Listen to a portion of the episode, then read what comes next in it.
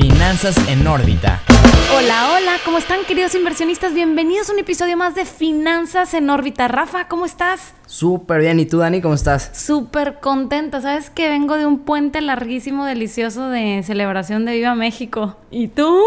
También, ¿no? La verdad es que, pues digo, a mí me encanta el, el mes patrio, he estado súper, súper bien y la verdad es que muy contento de hacer este capítulo porque de alguna forma pues tuvo muchísimo éxito el, que hicimos similar sobre Six Flags, así que ahora pues traemos la versión ahora sí que mejorada y ya súper estructurada. Claro, y de hecho déjame les platico un poquito aquí a nuestros inversionistas. Ya si se acuerdan del episodio de Six Flags que hicimos analizando empresas para ustedes en diferentes rubros, desde conociendo el equipo directivo, echándole un ojo a la cartera, ¿Qué, ¿Qué, es lo que hace a estas empresas mejores, su ventaja competitiva, su competencia, en qué están y a dónde le están apuntando. Todos estos rubros los analizamos sobre Six Flags y fue un súper éxito, les encantó y recibimos súper buenos comentarios. Entonces vamos a estar haciendo esta dinámica con más empresas y el día de hoy desde luego que les tenemos una padrísima que ahorita les vamos a revelar.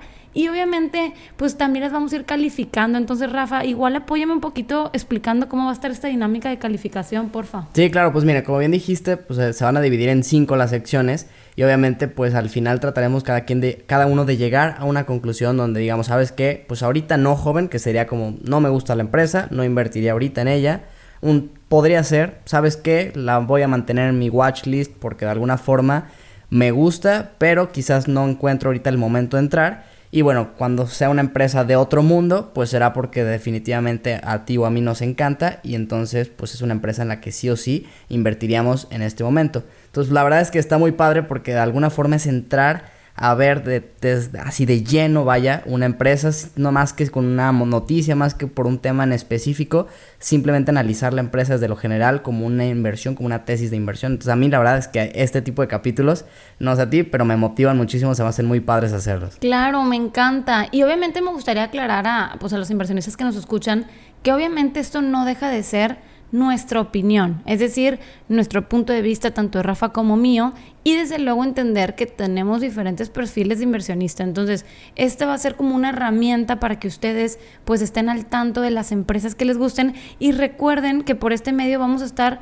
pues compartiéndoles nuevas empresas. Entonces, si les llega a interesar una que quieran que les analicemos o que les compartamos, no duden en escribirnos en nuestro Instagram y nos dicen, oye, por favor, pues analiza esta empresa, ¿cómo ves? Y, y pues obviamente esto se trata, de tener una conversación, un diálogo con ustedes e ir pues viendo en qué andan estas empresas, ¿no? Entonces, ¿cómo ves si entramos en materia con la empresa que tenemos el día de hoy, Rafa? ¿Cómo ves? Me late, a darle con todo, Dani. La verdad es que digo, siendo el mes patrio, pues ni modo que no habláramos de una empresa mexicana, una empresa que está súper bien consolidada a nivel mundial.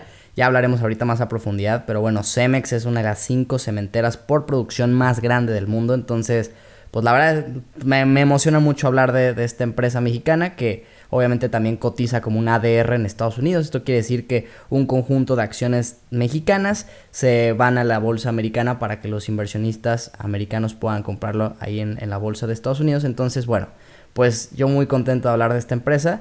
¿Y te parece que empecemos por la sección de Conociendo al Team? Claro, claro, me encanta. Y sobre todo aquí les tengo que decir que estoy muy orgullosa de esta empresa, no solo porque es mexicana, sino porque es regia. Nació en Nuevo León. Entonces, obviamente, Vámonos. obvio, aquí teníamos que decirlo. Entonces lleva arriba de 100 años y me encantaría ir platicando de, de cómo es el equipo directivo. Entonces, vamos a ir conociendo un poquito. Para entrar en, en materia, primero entender que, pues como les dije, nació en Nuevo León obviamente produce pues el oro gris de México, el famoso cemento. ¿Ustedes dónde están ahorita?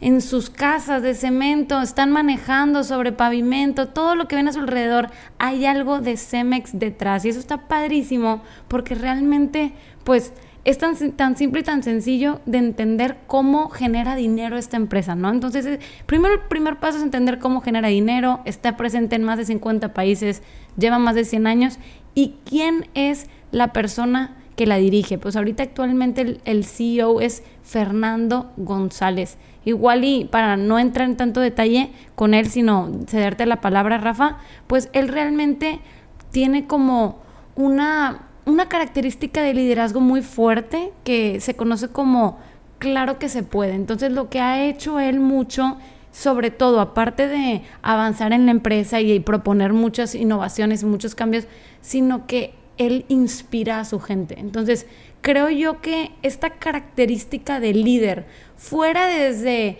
todo lo que hay detrás de esta persona, que es muy importante, cómo inspira con él a los demás, hace que todo, que toda una empresa se mueva. Y estamos hablando de una empresa que es líder a nivel, pues obviamente internacional, ¿no? Entonces estamos hablando que en esta industria es la que más lidera el mercado y yo creo que sobre todo Fernando en este caso como CEO es lo que más ha dejado huella, su liderazgo. ¿Tú qué opinas, Rafa? Sí, definitivamente es un cuate que además ha sido director a nivel regional de prácticamente todas las divisiones de Cemex, o sea, desde Asia, Europa, América, Lago Sudamérica, el Caribe, etcétera. Entonces, que creo que eso es una cosa muy importante que entiende y conoce el negocio de Cemex en todas las partes del mundo porque él ha estado ahí liderándolo y eso es algo súper importante.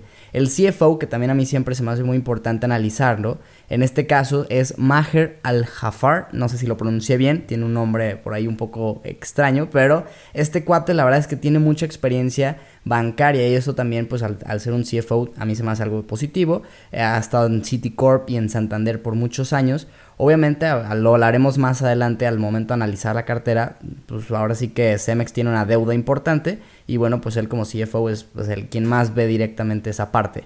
Yo como aspecto general del team, la verdad es que algo que sí destaco es que los principales directivos han entrado prácticamente a la empresa antes del 2000, o sea, llevan más de 20, 25 años, lo cual es muy bueno, aunque también creo que pudiera en algún punto faltarles el tema de mentes frescas que no estén a lo mejor viciadas con todos lo los procesos de la empresa y que puedan llegar a cuestionar, oigan, ¿por qué estamos haciendo esto así? Pero eso no quiere decir que no se pueda conseguir con consultoría externa, o sea que no es, no es algo necesariamente malo, pero es un punto que me llama la atención que investigaría un poco más a profundidad. Y también ver que, bueno, dentro de los 11 principales directivos realmente solo hay una mujer. Creo que también ahí podrían tener a lo mejor una meta un poco más agresiva en cuanto a diversidad e inclusión, porque al final del día tener en, un equipo directivo más mujeres al final del día se ha demostrado que impacta muchísimo también en los resultados de la empresa. Pero en general la verdad es que creo que el team está bastante bien. Claro, a mí, a mí lo que me gusta mucho que sí, bien tú dices la famosa como la ceguera de taller o algo así, pues sí estaría bien que se pueda resolver con pues mentes frescas, bien tú lo mencionas, pero sí, con consultoría externa y tal. Yo creo que lo veo más por el lado positivo de que tienen la camisa bien, bien puesta y si ese punto de la inclusión a la mujer sería como que el... No te puedo decir que un pero, pero yo creo que sí han de estar trabajando en eso. Obviamente, pues a nivel directivo, pues apenas va, pues va evolucionando, dado que llevan muchísimos años en esto y, y obviamente hay un componente de tiempo, ¿no? Aquí sobre todo en cuánto tiempo llevan en la empresa. Pero fuera de todo y lo que acabamos de mencionar, yo realmente el equipo directivo lo veo bastante preparado, lo veo bastante prometedor y muy, muy casado con la marca. Y eso a mí me gusta. Sí, claro, siempre es importantísimo ver que los directivos tengan muchísimo pues interés porque le vaya bien a la empresa, eso siempre será sumamente importante. Y bueno, pues en la parte de ya pasando a nuestra segunda sección que es echándole un ojo a la cartera, Ahí la verdad es que a mí personalmente no me agradan pues nada los números de Cemex. Digo, viendo sus estados financieros, sus ingresos desde el 2011 se han mantenido flat. O sea, en 2011 vendieron 13.620 millones, en 2020 12.970. En lo que va de los últimos cuatro trimestres juntos, sí han vendido un poco más, han vendido 14.000 y tantos millones, pero de todas maneras ha sido muy flat. Donde sí se ha visto una mejora es en el ingreso operativo, porque ahí sí estamos hablando de que de 2011 que vendían 805, que tuvieron 850.5 millones de ingreso operativo, perdón, han pasado a tener 2.369, casi cuatro veces. Eso la verdad es que sí está bien, habla de que se han vuelto más eficientes, pero aún así siguen sin poder tener una utilidad constante a lo largo de los años, están teniendo pérdidas en cuanto a ingreso neto y pues yo cuando una empresa ya madura la veo con pérdidas constantes, a mí personalmente es un foco rojo del cual prefiero alejarme. Claro, digo, yo la verdad también lo pienso de la misma forma en el sentido de que si no eres una empresa que está pues a nivel pequeño construyendo, pues a nivel masivo, pues la pierdes de control, ¿no? Obviamente yo creo que aquí hay una estrategia detrás que como que por alguna razón en específico las decisiones que se están tomando están muchísimo más enfocadas en expansión que en ser rentables por alguna forma, lo cual yo no estoy de acuerdo. O sea, realmente yo creo que, pues, ¿para qué vas a estar haciendo y tomando decisiones de expandirte a costa de qué, no? Obviamente. Y que ya en años pasados, Dani, perdón que te interrumpa, han tenido que recortar esos planes de, expansión y al contrario, deshacerse de activos para repagar deuda, porque precisamente fueron muy agresivos en la expansión, endeudándose y no les salió tan bien. Entonces yo también ahí digo aguas. Sí, no, definitivamente. Y por ejemplo, en temas de cash, o sea, tienen un efectivo muy, muy poco comparado con este tema de deuda. Y es precisamente que por eso estamos hablando que, bien dices tú, tienen que deshacerse de activos para estar pagando porque realmente no les está dando el efectivo para estar solventando estos planes de, pues yo creo que se están como, pues no quiero decir una palabra de aborazando, pero como que queriéndose expandir más de lo que realmente se está pudiendo. O sea, yo creo que yo les sugeriría ser un poquito más pacientes con esto. Ojo, no estoy metida en esta industria como para, ay, háganle caso a Dani, pero a mí en lo personal no me encanta, ¿sí me explico? No, hay que, haber viendo, o sea, sin, sin saber mucho de una industria o no, digo, hay un, tema en cuanto a los, la rentabilidad, podemos ver su ROIC, que es el Return Over Invested, Invested Capital, que básicamente te dice del capital que la, la empresa necesita para operar, qué rentabilidad le estás dando, ¿no? Y en este caso el promedio de Cemex en los últimos 5 años ha sido un 2.86%. Ahora su WAC, que es el costo promedio de capital, tanto deuda como capital propio, o sea, el, el capital operativo, cuánto te cuesta, es de 9.9%. Entonces estamos hablando de que estás pagando o te está costando mucho más caro tu capital que lo que estás generándole. O sea, realmente desde este punto de vista, a mí yo como financiero, sin saber la industria y nada, yo simplemente te diría no hace sentido. Tú buscarías que, por ejemplo, si tienes un WAC del 9.9, al menos tuvieras un ROIC similar y de preferencia mayor, porque eso quiere decir que estás ganando más sobre tu capital invertido de lo que te cuesta ese capital. Entonces también ahí yo creo que pues, sí es un tema que preocupante desde mi punto de vista y que yo creo que lo ha acompañado el tema de rendimientos en bolsa, que ha sido muy curioso. Si tú ves las gráficas y dices, ah, mira, en lo que va del año lleva un 47.39%, súper bueno, superando por mucho cualquier índice. Oye, en un año completo natural lleva 101.06%, wow. Pero te vas a 5 años y ha dado un 3.05% únicamente. Y te vas a 10 años y te ha dado nada más un 95.97% en los últimos 10 años. Eso quiere decir que si hubieras invertido hace 10 años o hubieras invertido hace un año, habrías ganado más hace un año. O sea, desde hasta ahorita, pues. Entonces creo que eso, pues, es desde alguna forma lógico porque los fundamentales de la empresa no han acompañado. Y vale, cabe resaltar que, pues, obviamente tuvo una caída fuerte, no solo esta empresa, sino muchísimas por el tema del COVID. Y obviamente este gran crecimiento que se está viendo de un año para otro, de este año, del año anterior para este año, pues gran parte ha sido por esta recuperación que quisiéramos verlo pues de esta manera, pero no, no es necesariamente como por parte de la empresa, sino más que nada en temas del mercado que ha sido pues en general en todo el tema de la bolsa, ¿no? Entonces yo creo que a nivel pues realmente números no, no me dejan contenta en realmente. Entonces, este, pues ese sería como que una pequeña conclusión en este lado. Pero bueno, no todo, no todo es triste, obviamente no queremos aquí desconcentrarlos. Obviamente hay muchísimas personas casadas con Cemex y créanme que tiene una superventaja competitiva.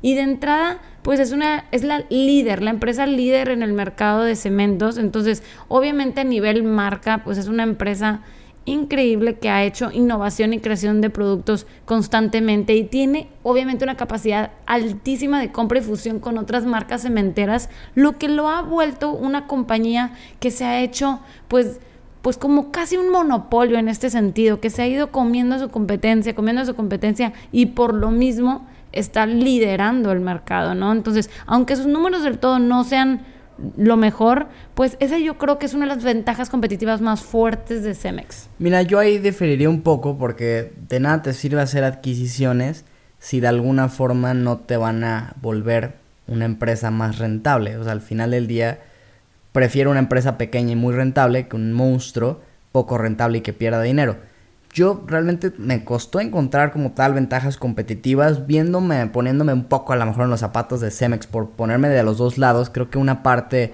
que sí puedo destacar es el tema de que su negocio está muy diversificado a nivel geográfico. Realmente no dependen al 100% de, de ningún mercado, los principales son México y Norteamérica, pero tienen presencia en muchísimos países, como tú lo dijiste al principio. Europa en conjunto es un mercado también importante, pero dentro de Europa están muy diversificados. Yo recuerdo que en República Checa de repente vi un camión de, de Cemex y dije así como, órale, o sea, qué, qué chido, ¿no? o sea, Se me hizo, sí, se me hizo muy padre. Entonces, de alguna forma yo destacaría eso y también sí analizando sus márgenes contra los de la industria, descontando y quitando el margen neto porque ahí tienen pérdidas, tienen también márgenes más elevados, ligeramente pero más elevados. Esto al final del día en, la teoría nos dice que cuando una empresa puede tener márgenes más elevados que su competencia es porque tiene una ventaja competitiva que les permite cobrar más caro o tiene una ventaja competitiva que los hace más eficientes en sus costos y por eso pueden tener márgenes más elevados. Yo realmente vería únicamente eso. No, y está bien, o sea, realmente sí se respeta ese lado porque claramente tiene pros y cons y definitivamente la parte numérica sí lo vuelve pues uno de los principales, si no es que el más grande, pero obviamente, porque pues obviamente si tú quieres invertir en una empresa, lo que quieres es que sea una empresa rentable, que esté haciendo y que sea una maquinita real de hacer dinero, ¿no?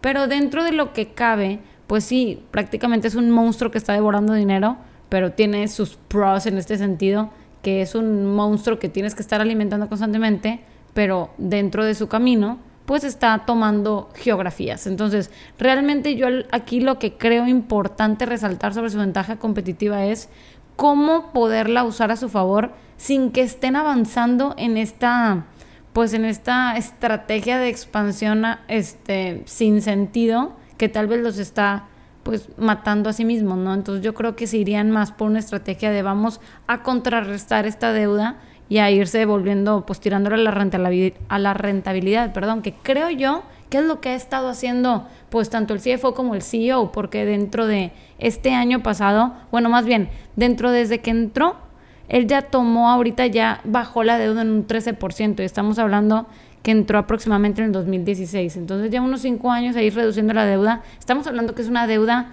pues de millones de dólares. No, no, no esperes que pues un 13% es muchísimo. Estamos hablando de más de 16.500 millones de dólares lo que ha reducido. Entonces yo creo que sí le están tirando para ese lado, pero pues un monstruo tan grande es difícil de controlar. Porque tú lo decías al principio, tienen una razón circulante, esto quiere decir sus activos a corto plazo entre sus pasivos sí, son como un 20%, es bajísimo. Bueno, yo, yo lo, lo, vi como un punto 86. De todas maneras, es, es, lo ideal sería que fuera arriba de un 1.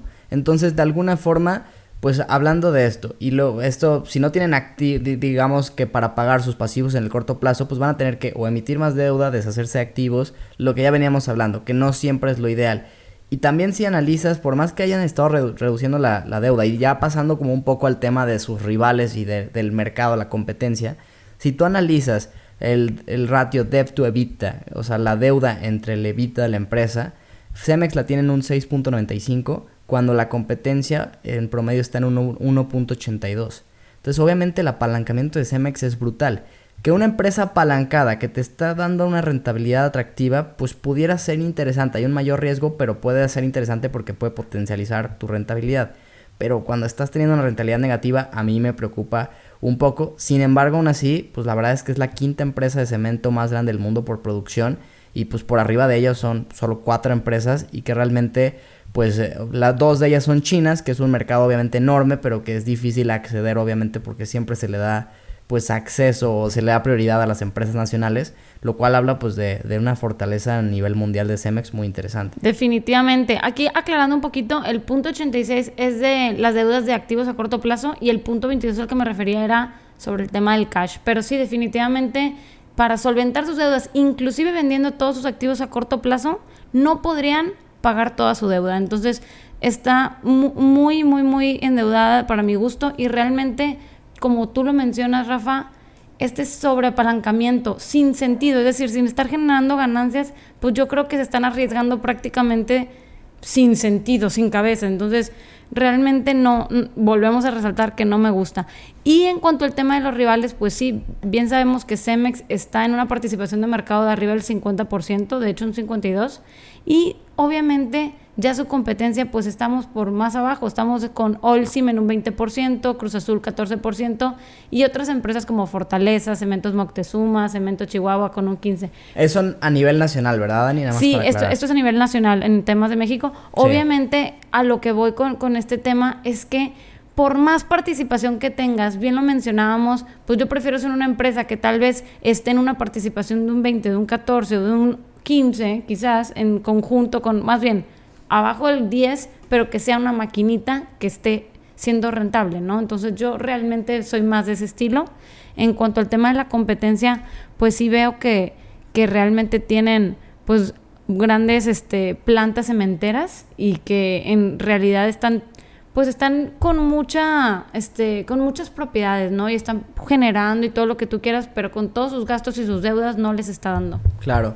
Y fíjate que aquí me gustaría ligar yo un poco la parte de construyendo el futuro con el tema de la competencia, porque aquí hay algo muy interesante. Sabemos que el cemento es pues altamente contaminante. El producir cemento contamina bastante. Entonces, obviamente, el, pues todas estas empresas grandes como Cemex que se dedican a esto, pues han tenido que establecer objetivos para irse volviendo pues más ecológicos y contrarrestar obviamente su huella de carbono. En este caso pues será muy importante y yo creo que aquí dependerá también mucho quién puede ir ganando o perdiendo cuota de mercado en cómo van realmente haciendo efectivos estas metas que se han propuesto. Porque, por ejemplo, al menos lo que es Estados Unidos y Europa, sí van a empezar a ser muy estrictos en decir, oye, si tú Cemex no, has, no estás comprobándome que tu producción de cemento es más ecológica, pues yo le voy a dar la concesión de este aeropuerto o de esta carretera, lo que tú quieras, a esta otra cementera que sí lo está haciendo. Entonces ahí va a jugar un papel muy interesante, es un reto muy grande que todas estas empresas tienen y realmente creo que eso puede también definir mucho el futuro no solo de Cemex, sino de la industria, de quién va ganando o perdiendo cuota de mercado.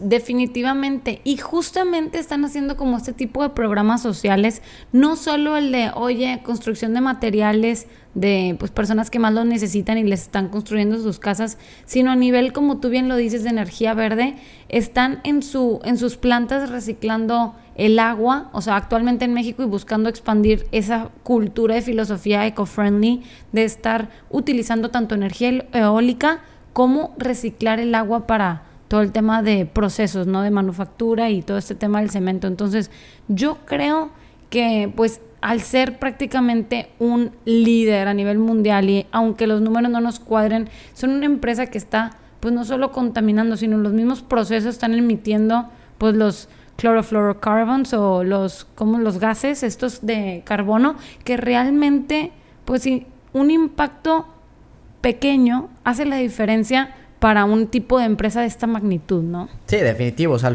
este, un, un cambio en estas empresas beneficia mucho más que a lo mejor un pequeño cambio en un millón de personas. Que estaría también muy bien que todos pudiéramos tener estos cambios, pero sí estos grandes monstruos que aparte por su naturaleza de negocio contaminan bastante, pues es súper importante que empiecen a hacer estos cambios. Y qué bueno que ciertos gobiernos sí van a empezar a presionar a decir, quieres seguir teniendo business conmigo, tienes que estar pues ya cumpliendo con ciertos estándares, a mí eso se me hace muy bien.